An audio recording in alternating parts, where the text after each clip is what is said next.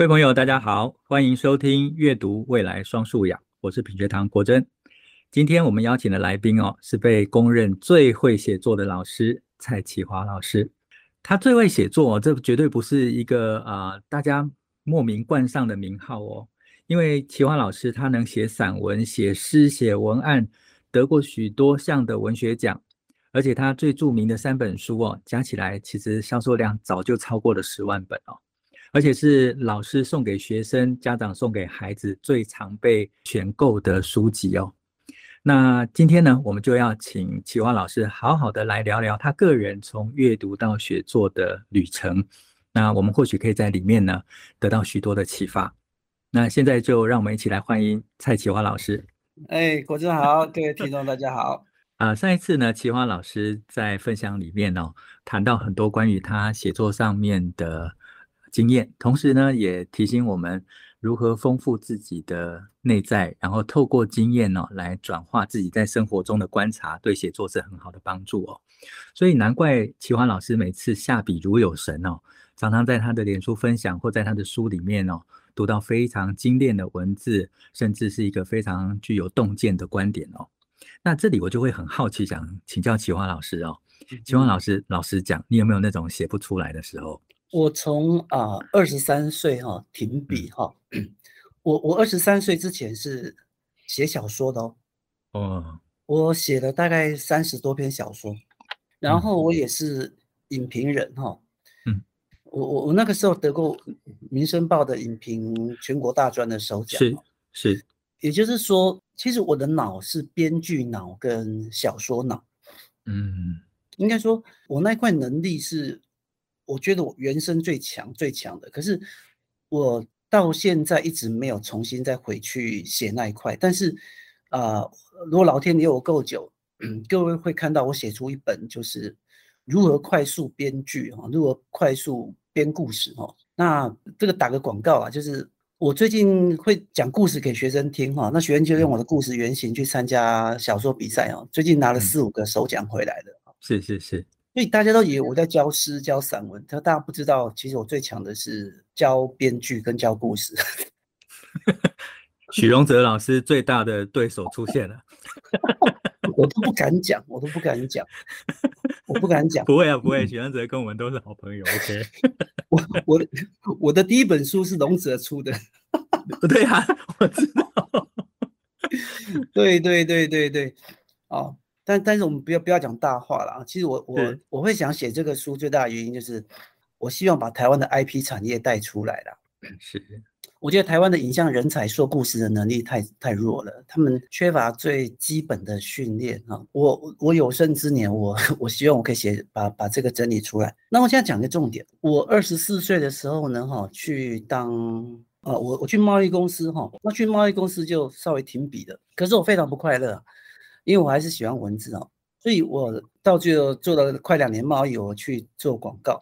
嗯，那我做广告文案的时候呢，我吓死了哈，因为我旁边有很多天才哈，他们一天可以写十句的 slogan，我一句都写不出来。还有一点就是说，他们写诗哈，跟他们非常像诗的散文，到底怎么写出来的，我我不懂。那我就发觉到我一辈子追不上他们，嗯，所以我决定一辈子停笔哈。所以我从二十三岁一直停，但是我到最后又进入学校，那我还是很难忘情于文字哦。那我就一直办一些文学奖的活动哦，不断的去让这些作家哈，我就坐在他们第一排去听他们去讲写作。可是看到那一本叫做《隐形的天才》里面的第一篇讲我的哥哥哈，我为什么会写那一篇呢？因为我发现全校的同学都不扫地啊，所以呢，我决定。要写全世界最喜欢扫地的人，就是我的双胞胎哥哥哈。也就是说，我为了解决问题而重新提笔啊。我那时候的文字很质朴啦，写得不好啦，但是我觉得那时候故事讲得很完整哈。那也也很高兴，就是那那那个那个文章被网络也是分享 分享十余年数十万次，在全、嗯、全世界华人这样分享得很厉害。嗯，那那一篇就是荣泽看到了，那就希望我继续写。类似的东西哦，就变成第一本书叫《隐形的天才》，那第二本书就是我们的野百合父亲写给太阳花女儿的啊四十封信。那重点来了，就是我写完了第一本之后哈，我就觉得很担心，因为第一本是我的半自传嘛，我发觉我好像没有东西可以写了，所以第二本呢哈，它就是会记录我对国家的关心，还有就是我我写我的朋友。啊，事实上那个时候出版社也担心一件事，是说蔡其华好像把他的生命写完了，他应该写不出来了。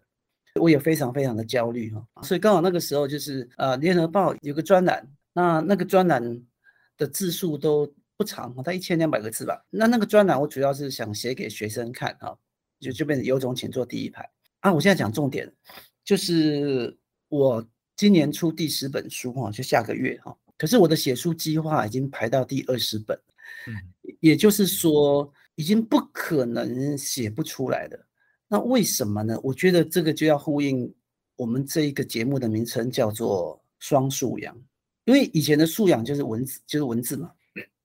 可是现在进入啊数位阅读时代哈，也就是我每天早上一起床，我就会打开 Podcast，那我用一点五速去听哈。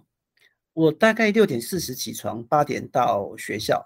那中间这八十分钟，我的 podcast 是没有停止的。我一个早上就会听一般的节目。我举例，例如说瓦基的下一本读什么？哈，我一个早上可以听大概三到四集，所以它有一百七十七集，我昨天全部听完。然后还有一个我非常喜欢的，叫做衣橱里的读者，哈，五十几集我也全部听完了。然后再来就是逢甲大学张瑞芬教授啊，叫做张瑞芬的文学异想世界，我也全部听完了。所以，我每个礼拜固定听的这些各种的，包括财经的啦哈，国际新闻啊啊，就就就例如敏迪说书哈，那还有三个很重要的就是讲大学升学的哈啊九零七啦哈，大学问啦哈，但是重点来了就是。这些知识的吸收会每天刺激我想很多东西，嗯，一般人听了就算了哦。好，我现在要讲的，我我觉得这一集节目有个这个很重要的一个礼物送给大家哈。大家如果把一百七十几集哈瓦基的下一本读什么，你把它给全部听完，你会听到里面有一百集的内容几乎是一模一样哦。里面的内容就是哈。以输出为导向的输入，嗯，也就是啊、呃，我记得我以前在研究所有读了几个 paper 啊，它里面提到就是说，我们两个对比组哦，一组就是叫你读完，另外说你读完要把内容说一次给我们听哦，啊，那这两个组呢之后做测验呢，以输出为导向的输入的阅读哈，它的输出效能哈，我看过的 paper 哈。那个分数从多百分之三十到百分之七十，那分数的高差这么多哈。哦，所以说我每次我听到这个节目听到很棒的时候，我就会按停，然后呢，我就会呢，在我的 email 哈，因为我我是在图书馆服务嘛，所以我就必须要学一个东西叫分类哈，一个 sorting 的东西哈。那分类法很简单哈。例如说，我未来要出十本书，那这十本书呢，我举例好了。例如说，我有一本书叫做《用哲学学字根》，那我随便举三个例子哈。例如说，happen 跟 happy 是同一个字根，也就是说，世界上所有的发生都是可以快乐的。又例如说，那个乐观叫 enthusiastic 啊，那里面那个是 e n t h i。那那个 T H I 是来自于神，神叫 theology 嘛，T H E O L O G Y 哈，theology，也就是乐观这个字是神在里面啊、呃，有热情的人是神住在你身体的里面。那热情还有一个字叫 passion，passion 这个字的英文是痛苦，就是没有痛就没有热情。好好举例，那重点来了，就这本书是我大概四五年后才有办法出，因为我我我一个一个一年只能出一本书，可是。像这样的这一本书，它不可以只有我的故事，或者只有这个字根的解释，我需要更多更多的 story 去当 supporting material。所以我的 email 里面就会第一层叫做字根与哲学，然后后面就是我会把那个连结呢，哈，我叫输入字根与哲学，然后那一封信就会跳出来。那跳出来之后呢，我就把我这个听到的连接把它给输进去，或者把关键字给输进去。所以呢，我的 email 里面呢就很像现在的有个软体叫 Notion 啊，你把你的概念给储储存起来，我只要打开我的 email，我里面现在躺着大概一百篇文章等着我去写，所以我不我不可能写不完。嗯嗯嗯嗯嗯。所以呃，回到原来我所问的问题，就是老师有没有可能写不出来哦？那看样子老师刚才的整理，其实不不管是对我来说，或者是对很多想要在文字创作上面能够持续下去的朋友，都是一个很好的建议。因为刚才听到的，它其实是一种写作的计划。那我们过去在学校里面的写作或是作文，其实比较倾向于有感而发。可是有感而发，好像就是动机而已嘛，哈。对。可是如何有感而发，有了这个动机，然后写出一篇严谨的文章，或者是写出一篇内容丰富、内涵深刻，然后情感又浓厚的，它就不是只是个人有感而发这么粗浅的动机而已，而是要有非常扎实的准备哦。对。那刚才老师所讲的这些呢，就是这个扎实准备的前置工作，因为它还没有到后面写的部分哦。嗯嗯嗯。那像这样子从材料的准备到阅读上面的准备，到后面的真实要写，它有那么明确的阶段性吗？还是说它其实就是一个常态例行性的工作？你每天都在做同样的事情？因为这会回复到说，他或许就能够导出一个学生在学习的样态，应该也是这个样子，而不是今天 他是哦，今天为了考试，所以他就要去做这样的准备，而是其实学习就是在生活里面重要的一部分，它跟生活是连接在一起的。对对对，没有错哈，就是呃，我想我我我们现在讲一个东西，就是学测国写出出过一个题目啦。创作需要大量的记忆吗？他在讲一个就是所谓的创意的。实际上这个题目非常难，为什么呢？啊，重点是什么是创意？创意它是创造嘛，它是无中生有嘛，也就是创意是旧知识与新经验的新连结。啊，重点来了，为什么需要创意？创意就是资源有限，我们必须用重新的连结去解决现在的问题，所以创意就是一种新的连结。嗯，所以我们必须要每天把这些阅读的东西、生活里面的素材，我们必须把它给连接起来。因为哈，我们如果没有连接的话，我们大脑会分泌一个东西叫皮质醇哈，它会破坏你的记忆的。那 那我们的记忆都是在海马回里面嘛？对，海马回在储存我们的记忆的时候，它希望海马回是它喜欢无感的东西哈。例我举例，例如说啊。纸本是三 D 的阅读啊，哈，那电子书是二 D 的阅读。那很多科学家发觉到，就是用纸本阅读的，他的记忆量会超过读这个电子书了。啊，就是因为啊，我们的海马回希望的是，他比较希望的就是跟声音，啊，不，就是他希望跟五感的连接，啊，连接在一起。还有就是，你必须去不断的去重新刺激它，要留存，不然的话。哦，你经过皮质醇的一个破坏之后，你这个记忆很久之后就整个断裂掉了。所以说，所有的人都要永远永远要记得一件事情，就是阅读是找到与我之间的相关，这个非常重要哦。所以你要有一个有一个问题意识，这这样子的话，你你才有办法去去做留存。好，我我先分享到这个地方。呀，我觉得刚才呃启华老师讲这个很呃对我来讲是非常非常重要的。一个观念哈，呃，因为 我们一直在讲说，嗯、呃，写作从刚才所讲说有感而发哦，可是实际上面写作它有很多前置的作业，它其实就是不断的在积累，而这个积累的过程里面，就是一个呃头脑里面我们认为它东西越来越多，但不是，其实是这些越来越多的东西正在改变我们头脑里面的思维跟我们内在的条件哦。对对，那。他刚才老师讲到说这个，嗯，这个脑前叶跟皮质醇哦，那有另外一个说法，也是我觉得对我来讲也是一个科学上面对这件事情的另一种佐证，就是当有新的事物进入到头脑里面的话，嗯头脑里面它的那个呃脑神经突触哈，它就会开始产生新的连接，对对，这些新的连接就会创造新的可能性跟新的想法，就会在这样的一个更密度更高或者新的连接里面，一些创新的发想就会被。头脑里面给创造出来啊。嗯、所以的确，他又再一次回应到老师上一集所说的说，说呃，大量的真实的生活经验跟阅读，能够逐步的在头脑里面不只是积累知识，同时能够深化经验，而且会有一个创新的想法会出来。所以老师刚才讲这个哦，是是我们过去在传统的教学上面。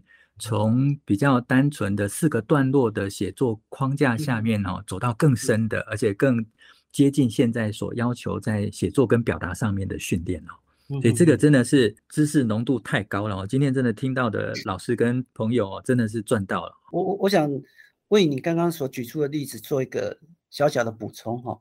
好，国珍刚刚讲那个神经突触哦，它有一个重点就是说，它是是一个神经回路了哈。那路。是人走出来的，嗯，它是用进废退，嗯嗯，就好像是说写作最重要是它的效能嘛。那效能的话，就是要让对方产生，例如说书我讲的陌生感、陌生化。那我举个例子好了，例如说，我现在讲两个句子哈，例如说，原子习惯是让你成为更好的人，那更好是形容词嘛。可是如果说原好原子习惯是为更好的自己。投下一票，嗯，这后面那个你比较有感，所以写作是回到视觉，那视觉就是动词跟名词，嗯，啊，我那我我再举个例子啊，例如说伟大是出自于习惯，嗯，啊，那一般人会这样写，你就觉得你就我不你就觉得我写出来的东西你没有感，可是如果就像国珍刚讲的，就是如果你愿意去训练你大脑的连结，就是你的句子你会想。用动词跟名词去把它给表达出来，那你可以用这个方式去练习一百种的句子。嗯，例如说，伟大永远要对习惯膜拜，那就是动词啊，嗯、对不对？或者是伟大永远跟着习惯走，嗯，不是伟大是习惯的子民，有没有？嗯，你看有动词有名词，也就是说，我那三本书整理出来的写作法，我为什么我是个英文老师？为什么我敢写那三个东西？因为我是个图，我当了十八年的图书馆主任。我把整个图书馆的所有写作书全部都读完之后，我我发觉到就是，竟然写作法稍微有提到的，就只有王鼎钧有稍微提到他写作三书，嗯，再是所有其他的写作书呢，他都只提到很片段，或者是你怎么去写广告文案，也就是说，对于写作法，那一个非常非常根本，从最基本的美学到最简单、最简单的哈的东西，那个很简单。我这样讲，连那个最简单、最简单的练练习法，我们的写作教学完全都没有。我随便随便举个例子，例如说幸福的面积、幸福的重量，那这个东西它就是这样，就就是雅克逊的双轴理论嘛，就是罗兰巴特讲的，文字的功能在于它的位置，而而这样的而这样的，我们称它叫虚实的一个哦交柔柔和。哦，那那像这样东西在我们的课本里面文字大量的出现，可是老师却没办法自己写出来，或者老师有办法去设计教材，去让学生去快速的去建立大脑的这个连接，让他快速的写出这么美的句子。所以我还是一句话，就是写作它是软实力、硬功夫，它是个很记忆，它是要练习，它跟打篮球是一样的东西，只是我们常常把它讲的玄之又玄。我觉得奇华老师所讲的是一个呃教学现场上面的客观观察哈。对。那我针对写作，我觉得奇华老师刚才一开始讲了一个他发下的宏愿，他有生之年一定要写一本谈写剧本的书哈。那我就借刚才奇华老师所讲的这个写作法这件事情来回应刚才老师所说的这这这个这个剧本这件事情哦。其实不管是看美国的电影，或者是我们最近看到普遍流行，而且在国际的影音市场上面拼窜起非常快的韩国的影视作品哦，你会发现到他们好看，并不在于拍摄技巧上面的进步，而在于他的剧本的写作上面的功力大幅的提升哦。也就是在这个基本的写作框架底下，如何写出一个好剧本，如何说一个好故事，它其实是有方法跟有技术，能够让观众跟让故事情节发展跟人物角色的刻画是有厚度出来的。这其实并不是有感而发这么简单的起始点，而是非常复杂的技术操作后的结果。那这才会让写作哈，常常会有人谈到，其实刚才启华老师也间接回答了，就是写不出来，没有写不出来。如果你只是有感而发，真的会写不出来。可是当有这些写作法跟丰富的资源来支持写作这件事情的话，那同学今天到考场上面，他看到任何题目，他还能够很快的、精准的理解到题目可以发挥的内涵。他就能够快速的从他拥有的经验跟写作法的基础上面，能够写出一篇很棒的、动人的文字。我觉得这才是我们在呃写作教育上面哦，能够在教学现场上面带给孩子最大的礼物。对对，嗯，那个国国政呼应一下你刚刚所讲的一个韩剧的概念哈，韩剧的它走向好莱坞化，好莱坞是属于属于叫共同编剧哈。对，那共同编剧他就是会透过大数据。还有就是我们的读者意识、受众思考，哈，去看他们的反应。可是他们到最后，你会发觉他们符合所有的一些人类学、心理学，啊，是，也就是所谓的写作法，也就是我们看的好莱坞跟韩剧，它一定从第一个从对比面出发，所以一开始已经是制造冲突嘛，也就所有的人在一起之后，他已经先冲突，到两个人和好产产生戏剧张力嘛，所以他们就产生一个剧本，就是一个 W 后面再打个小 V，就是哎快结束了，哦，就像。这个《怪奇物语》的最后一集一样，哎，已经感觉杀死他了，后面他再出来一下下。那么，这个还有在就它里面的主要的人物就是 Foster 讲的原型人物，配角才是会绝对的好，绝对的坏。重点来了，他跟真实的人生是一模一样的，是，是也就是，是也就是写教写作就是教生命哲学，是，也就是说。当你懂得写作，你就会进入心理学、人类学，到最后你就会用这个观点。我我就这样说，其实我太太的个性是我天生最讨厌的个性，因为她最喜欢挑细节，最喜欢丈量。可是重点是我们认识三十一年，结婚二十九年，我们没有吵过架。这个力量从什么地方来？国珍从文学而来。我从文学里面学到一件事，就是这个世界没有完人。嗯，我们必须去。从对比面去知道，全世界就就跟那悲剧英雄一样讲的，就是所有的优点跟缺点是一体的两面。我今天喜欢你的优点，你的缺点我概括承受。写作教育，它是生命教育，它是生活教育，它是哲学。所以这个我完全同意。嗯，对对，以上。没没没没没，这抱歉，我刚才嘴巴快了，打断一下哦。不过我觉得刚才启华老师这样，写作其实背后就是一个生命教育跟哲学教育。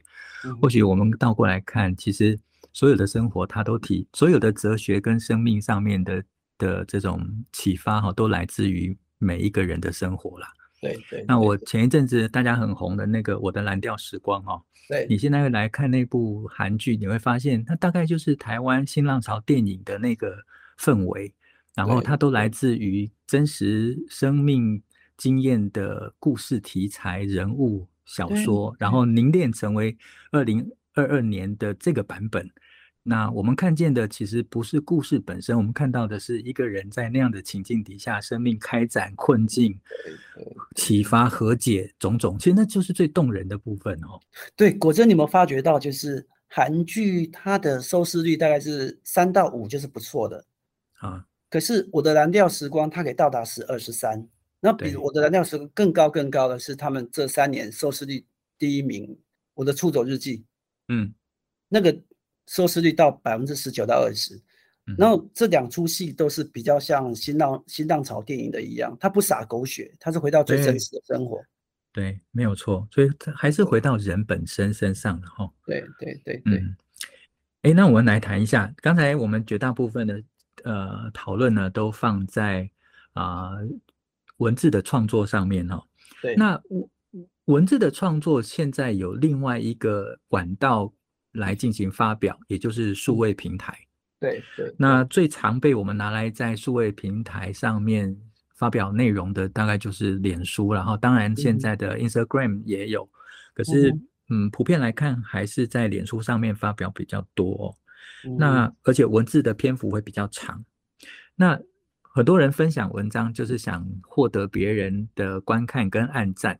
嗯，那老师长期在脸书上面发表您的作品哈，那有些是生活上面的记录，有一些的确是你正在写作内容的段落篇章出来哦。嗯哼，那怎么样才会让大家在这样子一个数位阅读的领域里面哦，能够让自己的写作多一点被别人关注，而且可以分享呢？这中间真的有一些独门的技巧吗？啊，我想第一个啊，就是眼球经济嘛，哈，就是专注力经济嘛。所以我们就必须在两个地方有设钩子哈。嗯，那第就是你的第一第一行字哈，第一行字。最好就是名言佳句，或者是我我刚刚所讲的哈那些有视觉的句子哈，要放在第一句。那第二个就是你的图片，我习惯会讲一半哈，就是把最重要的一句话，然后放在我的我的那张图上面哈。那第三个就是说，我们现在人有收集癖的啊，因为我们是我们这来来自于我们来自于狩猎哈，跟采采集采集哈。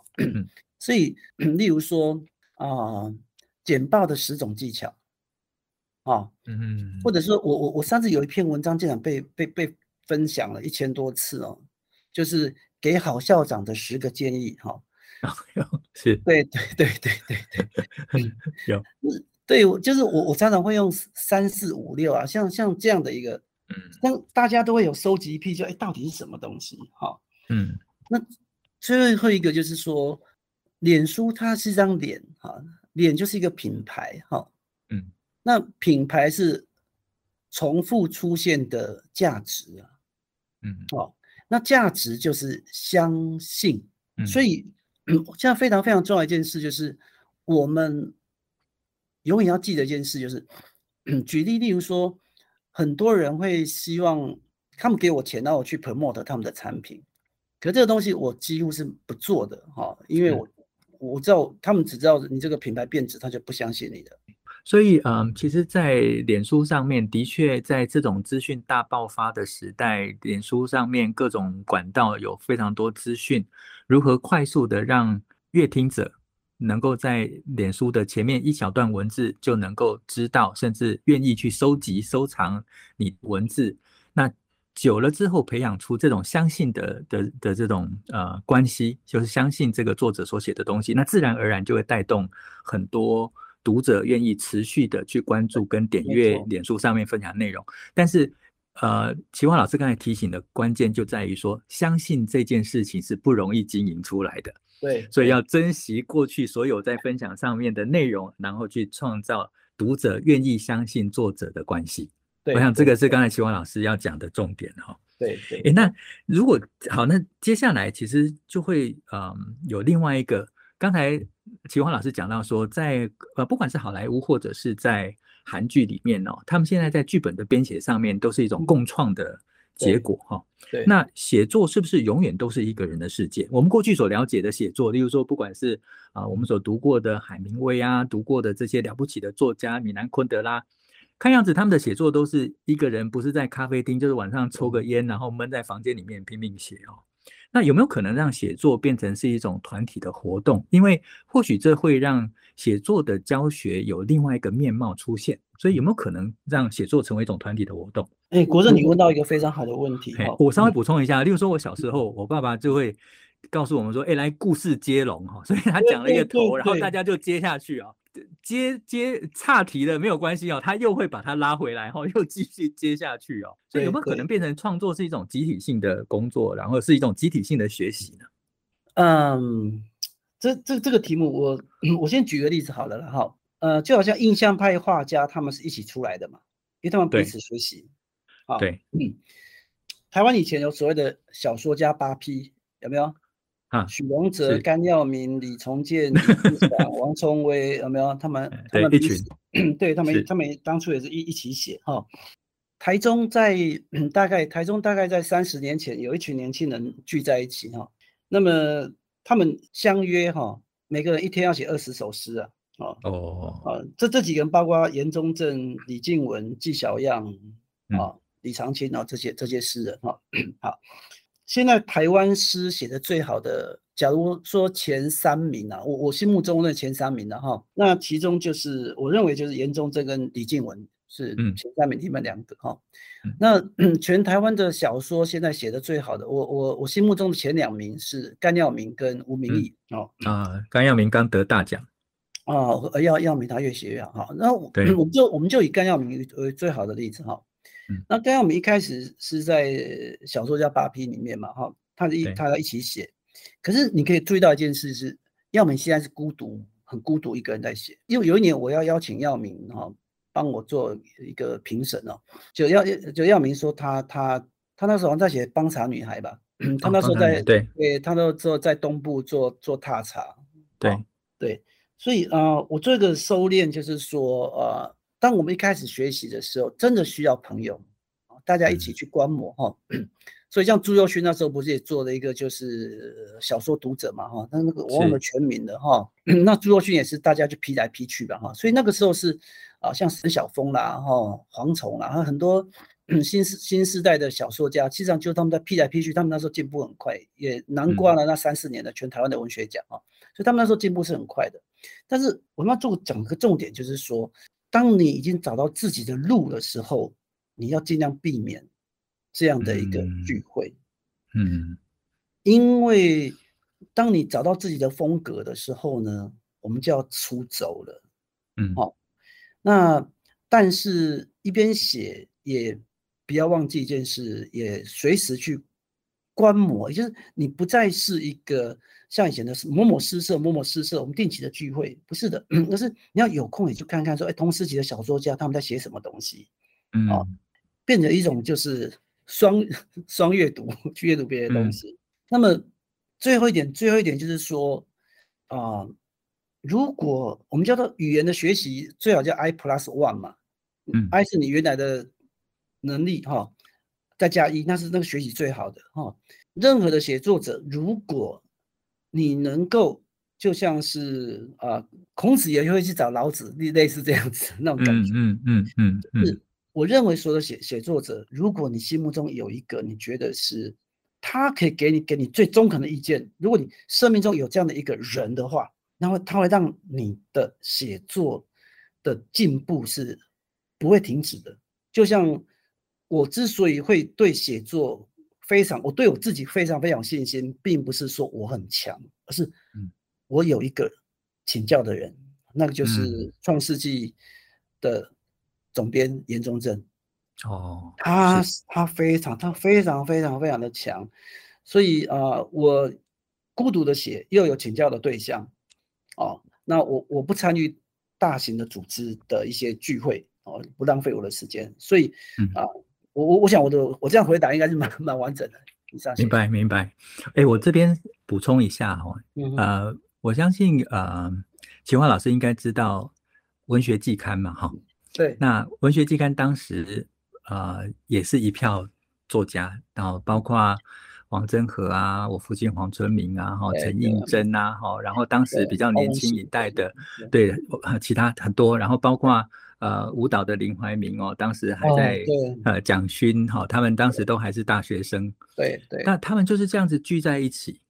然后各自都默默的在做东西，但是一聚在一起的时候开始讲说：“哎，我看过你那篇怎么样哦？你那篇怎么样、啊哦？你的观点怎么样？”他们就在玉天中老师家的客厅跟饭桌上面，就是大量的讨论。对对对，然后互相说：“那你去看谁的东西？你你再去看看谁的东西？然后你来看看我的音乐，你来看看我的舞蹈。”这样就是一个非常大量的交流。但是讨论完之后，热络回去之后，各自又开始默默的工作。然后隔一阵子又聚在一起。就这种既收敛又扩散，既收敛又各自独行哦。对，我觉得那的确在我小时候的记忆里面，如果有机会参加他们的讨论，都是非常非常精彩和热络的讨论。哦，对对。所以刚才呃您提到这个，就让我想到当时的一些场景哦。我想能够回馈给老师，的确，它是一个个写作，的确是个人的啊、呃、创作，但在整个啊、呃、开展的过程，也就是写作的历程里面。他的确也需要一些群体上面的支持跟交流。对对，好，哎，那我们最后 最后有有一个问题哈，就是老师呃写了很多书，我相信您也阅读许许多多的书，像刚才您所讲的，呃，现在就算每个月大概也有将近十本的书可能会到老师手上哦。嗯，那如果关于写作上面呢、啊，嗯，有助于写作的书，你还有没有推荐的书可以介绍给老师或者是啊、呃、学生听众朋友们？嗯，当然是王鼎王鼎钧的啊，王鼎钧先生对对对对对，他的东西他的东西，当然当然就是说基本的概念了哈。那那那我我我的写作三书当然是那是当然这个非常重要。对对对，再就是大家就要看自己的需要的啦，因为是。台湾现在最多的是文案书啦，文案书是最多的啦。嗯，那如果说你想要写散文的话，哈，我是推荐两个人的书可以去读啦。那就有有就有有两位教授有做整理啊。然后就散文的话，哈，嗯，就是周周芬玲哦，还有张瑞芬哈，他们两个对散文的东西是写得非常非常好。那如果要学诗的话，哈。我觉得白白灵的一一呃一首诗的生成那个是还不错。如果是文案文案的话，我觉得好像太多太多了哈，太多太多了。对对，那就有一个最近有一本书是奥美女王哈，你你收你收集是澳澳美女王那本那本那本我看过，觉得写的还不错啊。那本是好哇，那今天非常谢谢启华老师哦，因为时间上面。比我们预期的长很多，但是这个丰富的内容哦，我们真的很开心能够把它完整的保留下来哦，让 呃聆听的伙伴哦能够获得很多学习的机会跟启发哦。那我想，嗯，我认识启华老师也好几年了哦，那我还记得我第一次跟启华老师见面的。呃，机会呢是启华老师发表他的新当时的新书《有种请坐第一排》哦。嗯嗯。那我当时就买了这本书呢，就在新书发表会的时候呢，就坐在当时现场的第一排。哦，谢谢。用用这样子的形式来向这位我尊敬的老师朋友蔡启华老师哦，向他致敬。我不敢。那齐华老师当天呢，在我的书上写下了这句话，我觉得。正是齐华老师在教学上面哦，努力实践的目标。他说：“国珍，我们一起努力，让学生做到世界的第一排。”嗯嗯。那我一直深深的记得这句话。那今天呢，我想除了我个人之外呢，也借由线上的形式哦，啊、呃，邀请各位来坐在第一排，聆听启华老师的分享哦。那再一次谢谢启华老师。那期待有机会的时候呢，老师能够。继续在啊线上哈，跟各位朋友分享您的教学经验、您的生活体验哦。那今天再一次谢谢启华老师的分享啊！如果各位听众朋友喜欢我们的内容，欢迎订阅分享。那我们下次再见，谢谢启华老师，谢谢国珍，谢谢大家，谢谢，是谢谢，拜拜，拜拜，拜拜。